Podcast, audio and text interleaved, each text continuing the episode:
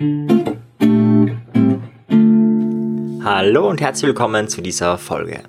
Heute habe ich was ganz was Besonderes vor, etwas, was ich noch nie gemacht habe. Und zwar werde ich da in den nächsten drei Folgen tatsächlich primär eine Zusammenfassung eines Buches geben. Und zwar ist es das Buch Sleep Smarter. 21 essentielle Strategien, um besser zu schlafen, einen besseren Körper zu haben, eine bessere Gesundheit und mehr Erfolg zu haben. Vom Sean Stevenson. Das Buch gibt es nur auf Englisch derzeit und ist aber meines Erachtens grenzgenial. Es sind ganz, ganz, ganz, ganz viele Tipps drinnen, wie du besser schlafen kannst. Und vielleicht ganz kurz für die, die jetzt abschalten wollen, weil sie denken, oh Gott, schlafen, das ist jetzt nicht so interessant für mich. Ganz kurz, was bewirkt Schlaf oder Schlafmangel oder schlechter Schlaf? Äh, schnelleres Altern, das würde auch bedeuten mehr Falten, weniger Lustgefühl. Unter Umständen baut man mehr Fett an bei schlechtem Schlaf. Es kann zu Typ 2 Diabetes führen. Es kann aber auch Alzheimer erzeugen, Depressionen, das ist ja ganz klar, das kennt man. Die postnatale Depression ist ein Beispiel. Da komme ich später noch drauf zu sprechen. Ja, auch Herzkrankheiten und vieles mehr sind Auslöser, so viel zur Gesundheit. Aber natürlich, es hängt mit der Konzentration zusammen, es hängt mit der Leistungsfähigkeit zusammen, mit ja, chronischer Müdigkeit jetzt im negativen Sinne und viel, viel mehr. Also Schlaf ist universell. Also theoretisch kann man immer schauen, wenn du irgendein Problem hast, ob es jetzt Konzentration, Produktivität, ähm, wenig Lust, was auch immer. Es ist wirklich relativ egal. Schlaf könnte immer eine Mitursache sein. Und zwar geht es darum, deine Schlafqualität zu pimpen, also wirklich einen guten Schlaf zu haben. Ja, nicht mehr zu schlafen oder weniger zu schlafen, das können beides natürlich Möglichkeiten sein. Aber grundsätzlich geht es einmal darum, besser einzuschlafen, besser durchzuschlafen, eine bessere Schlafqualität zu haben und besser aufzuwachen.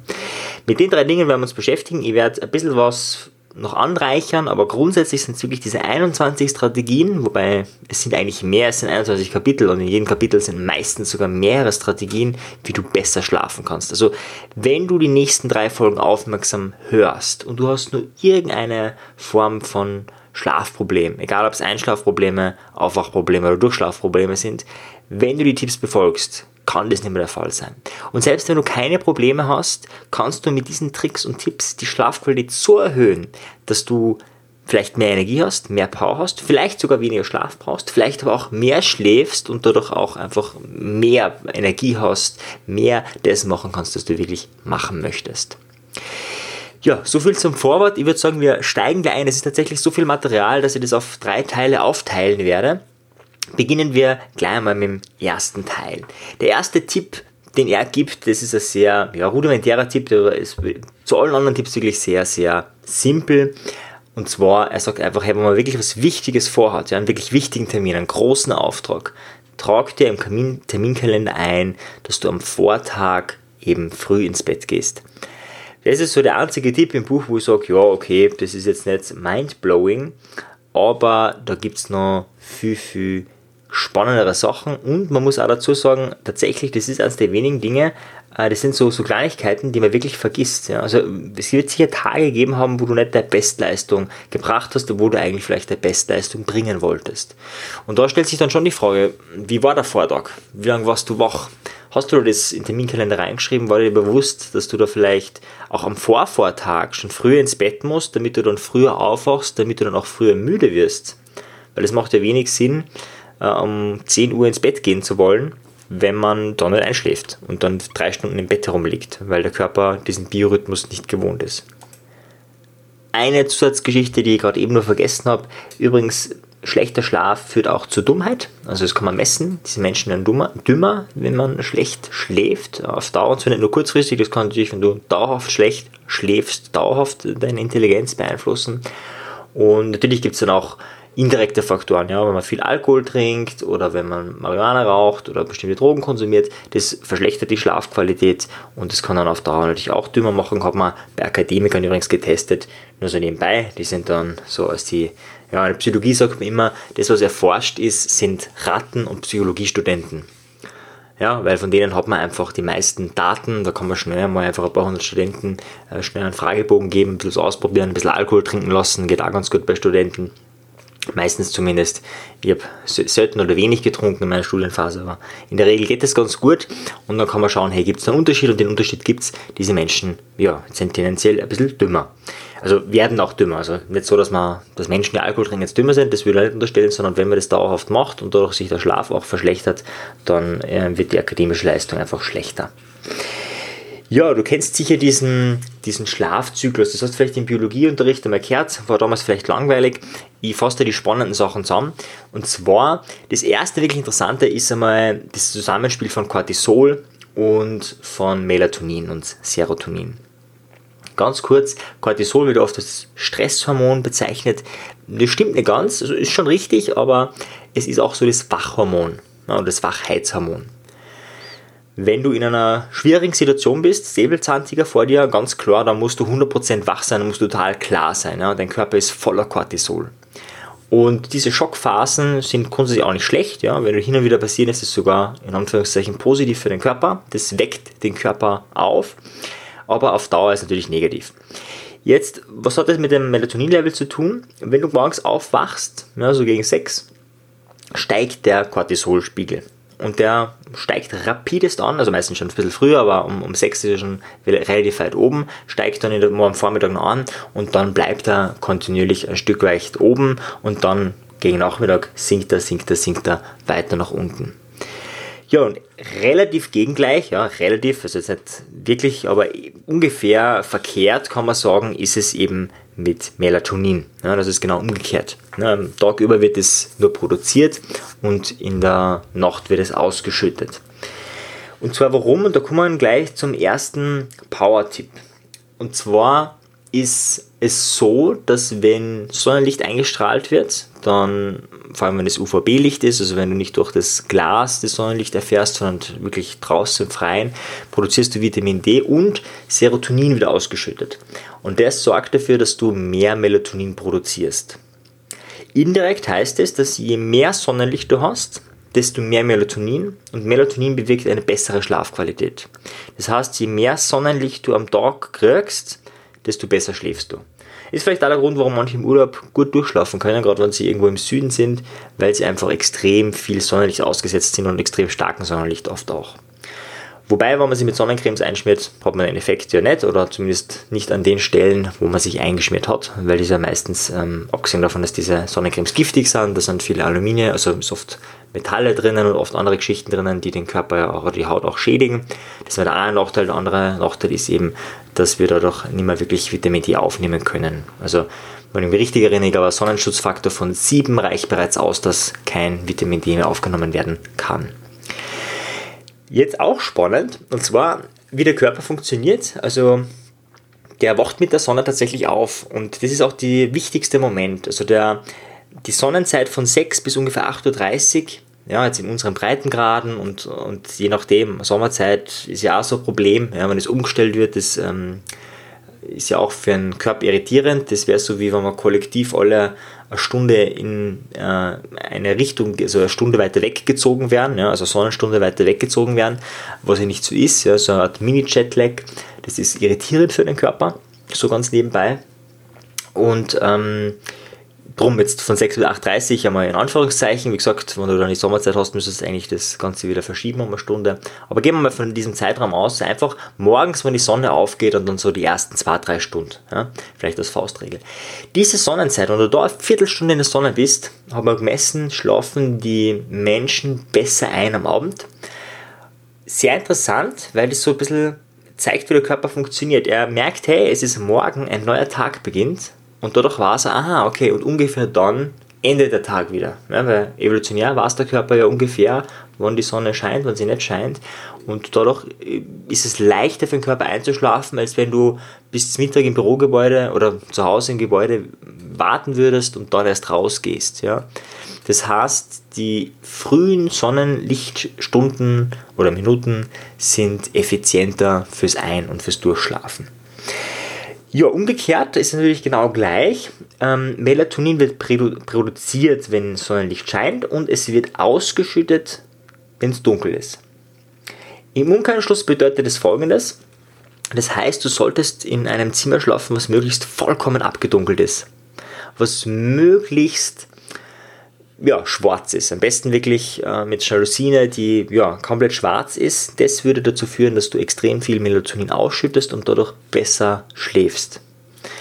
Und das kann umgekehrt bei mir ist zum Beispiel so, ich habe das lange Zeit nicht gemacht und eventuell war das auch ein Faktor, dass ich extrem lange geschlafen habe. Und zwar lange im Sinne von, dass dieser Schlaf nicht genug war, weil einfach ja, der zu leicht war, vielleicht zu wenig Tiefschlafphasen. Also ich habe in meiner Studentenzeit tatsächlich, ja, ich traue es nicht zu sagen, oft nur, also 11 bis 12, manchmal 13 Stunden geschlafen. Ja, das nicht hin und wieder gemacht, nicht am Wochenende, sondern wirklich oft. Ja. Als Psychologiestudent habe ich den großen Vorteil gehabt, dass es mir sehr gelegen kommt, dass ich immer abends die Seminare und Vorlesungen gehabt habe. Deswegen war der Morgen, ja, da habe ich machen können, was ich wollen habe. Und ich habe damals mir ziemlich, wie soll ich sagen, gehen lassen. Ja. Also ich war damals nicht so diszipliniert wie heute. Ich war da eher faul, um es einmal auf den Punkt zu bringen. Ich war damals auch stolz, faul zu sein. Die Zeiten haben sich geändert, aber nur so ein, ein, eine Randgeschichte. Was gibt es noch Negatives beim Licht? Also dieses Blaulicht kennen, glaube ich, schon viele.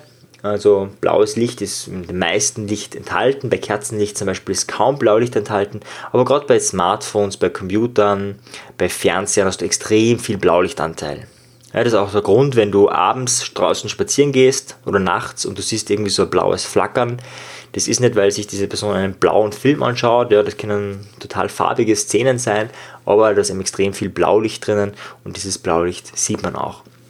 Ja, und was ist mit diesem Blaulicht? Dieses Blaulicht hindert Melatonin, dass es ausgeschüttet wird und deswegen sollte man die letzten 90 Minuten vom Schlafengehen Blaulicht vollkommen meiden. Das heißt kein Smartphone, kein Fernseher, kein Computer. Spätestens dort denken die meisten Menschen, ja, es hört sich zwar interessant an, aber das mache ich sicher nicht. Es gibt zum Glück eine Lösung, wie du trotzdem Fernsehen kannst, was ich nicht empfehlen würde. Also Fernsehen und Filmschauen ist generell ja, die Frage, ob dir das wirklich weiterbringt in deinem Leben. Einmal das eine, das andere ist vor allem Schlafen gehen einfach generell schlecht, weil es dich kognitiv fordert und du dann vielleicht schlecht einschläfst. Auch wenn sich immer wieder Menschen einbilden, gerade durch das Fernsehen können sie gut einschlafen. Das liegt allerdings daran, dass diese Menschen konditioniert sind. Wenn du dich konditionierst drauf, Fernsehen, schlafen gehen, Fernsehen, schlafen gehen, Fernsehen, schlafen gehen, irgendwann einmal hat der Körper das gelernt und kann dann mit Fernsehen einschlafen.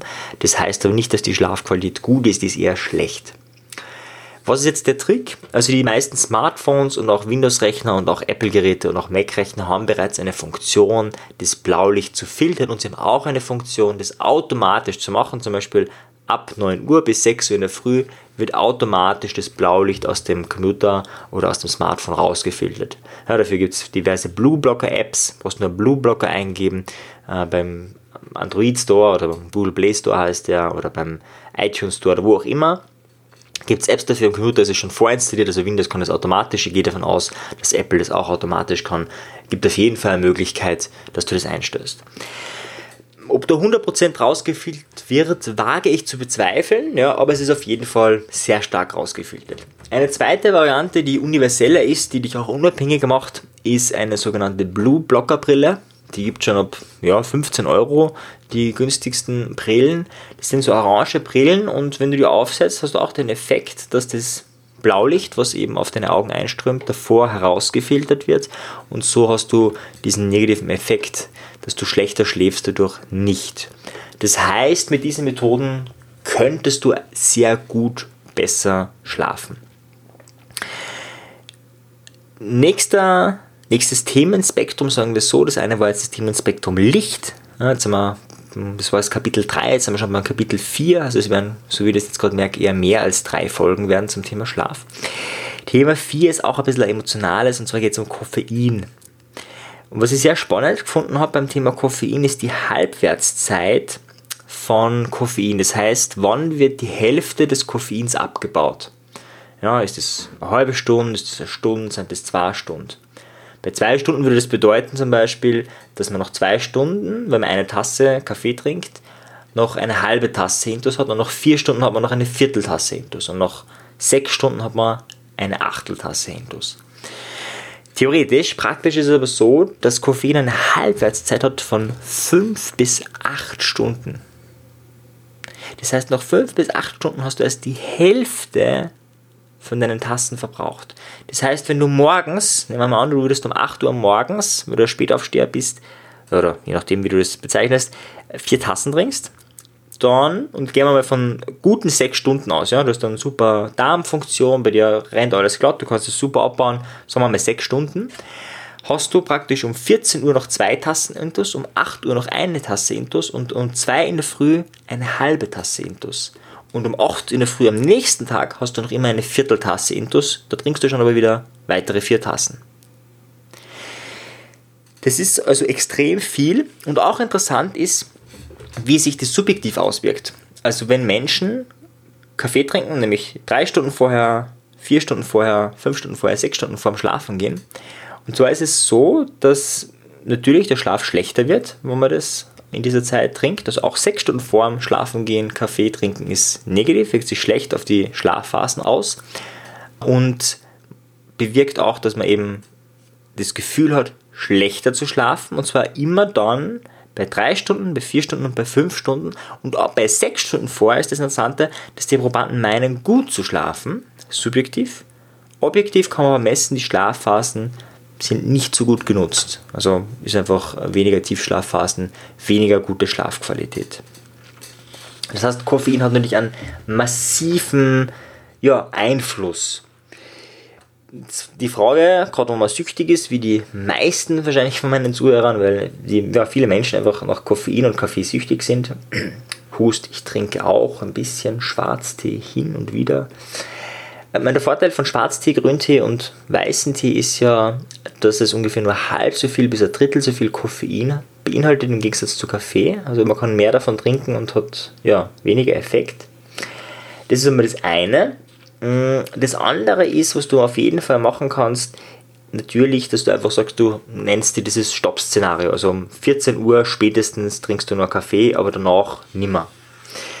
Das wäre die eine Möglichkeit, um einfach mehr als sechs Stunden keinen Kaffee zu haben. Eine andere interessante Methode, die er vorschlägt und die scheinbar gut funktioniert, ist zum Beispiel zwei Tage normal Kaffee zu trinken, drei Tage keinen Kaffee. Zwei Tage Kaffee, drei Tage keinen Kaffee.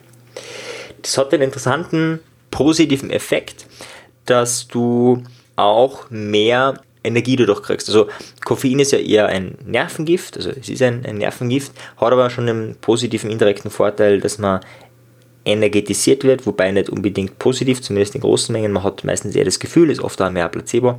Aber, und jetzt kommt das große Problem, wenn man es dauerhaft nimmt, wird man abhängig davon und die Wirkung ist sehr gering. Das heißt, der körpereigene Drogencocktail, der eben das macht, was Koffein dann macht, dass man eben munter sich fühlt, dass man sich fit fühlt, der wird dann gehemmt, wird nicht mehr produziert, wenn du zu viel Kaffee trinkst oder Schwarztee oder was auch immer. Und wenn du dann es dann absetzt, hast du das Gefühl, geschlaucht und müde zu sein. Und zwar hast du das Gefühl, ein paar Tage bis maximal ja, knappe Wochen. Also so war es bei mir, ich habe mal Schwarztee-Entzug gemacht und tatsächlich so die ersten drei, vier Tage sind hart weil auch die ersten ein, zwei Tage du noch immer Koffein im Körper hast. Und erst so ab dem dritten Tag merkt der Körper, hey, ich habe nichts. Und erst später, dann am vierten, fünften Tag, zumindest war es so bei mir, hat der Körper wieder die Sachen produziert und die Hormone sich wieder so normalisiert, dass sie ohne dem Koffein gut leben und arbeiten können. Das heißt, wenn du jetzt indirekt, also wenn du jetzt folgendes machst, wenn du die Methode so verwendest, dass du zwei Tage Kaffee trinkst oder Tee oder was auch immer und drei Tage nicht und das in abwechselnd machst, hat der Kaffee und der Schwarztee eine viel höhere Wirkung, als wenn du es täglich trinken würdest. Ne, also mit der eine Vorteil, der andere Vorteil ist eben, dass du besser schläfst. Ja, jetzt haben wir wirklich schon viel Inhalt und wir sind schon am ja, Ende der Zeit. Ich schaue immer, dass ich so zwischen 11 und 19 Minuten mache. Bin eh schon drüber. In diesem Sinne werden wir die nächsten Male weitermachen mit dem Thema Schlaf. Wie kannst du deinen Schlaf hacken? Wie kannst du besser schlafen? Es gibt nur ganz, ganz viele andere spannende Tipps. Da geht es um Hacks, wo du wirklich nur bestimmte Sachen kaufen musst und sofort besser schläfst, hin dazu, was du einfach praktisch tun kannst. So ganz kleine Dinge, die wirklich wenig Aufwand bedeuten und sofort hast du eine bessere Schlafqualität und dadurch auch eine höhere Lebensqualität, eine höhere Intelligenz, höheren Energielevel, weniger Müdigkeit und so weiter und so weiter. Ja, ich hoffe, dir gefällt das Format, einmal ein Buch zusammenzufassen. Ich habe auch versucht, ein bisschen Maschinen-Salvengewehrmäßig zu sprechen, um den Inhalt irgendwie von diesen äh, 300 Seiten darunter zu brechen in drei Folgen. Aber ich sehe gerade, es werden eher vier Folgen werden oder vielleicht sogar mehr. Ja, wenn du wenn dir das gefällt, bitte schreib mir auf Facebook, wenn dir das nicht gefällt, so Zusammenfassungen von einem Buch, dann schreib mir ebenfalls. Bin immer interessiert an Feedback, an Rückmeldungen. Ich würde gerne die Sachen bringen, die dich wirklich weiterbringen und nicht die Sachen, die ja für dich nicht so spannend sind. In diesem Sinne, viel Erfolg und einen erholsamen Schlaf.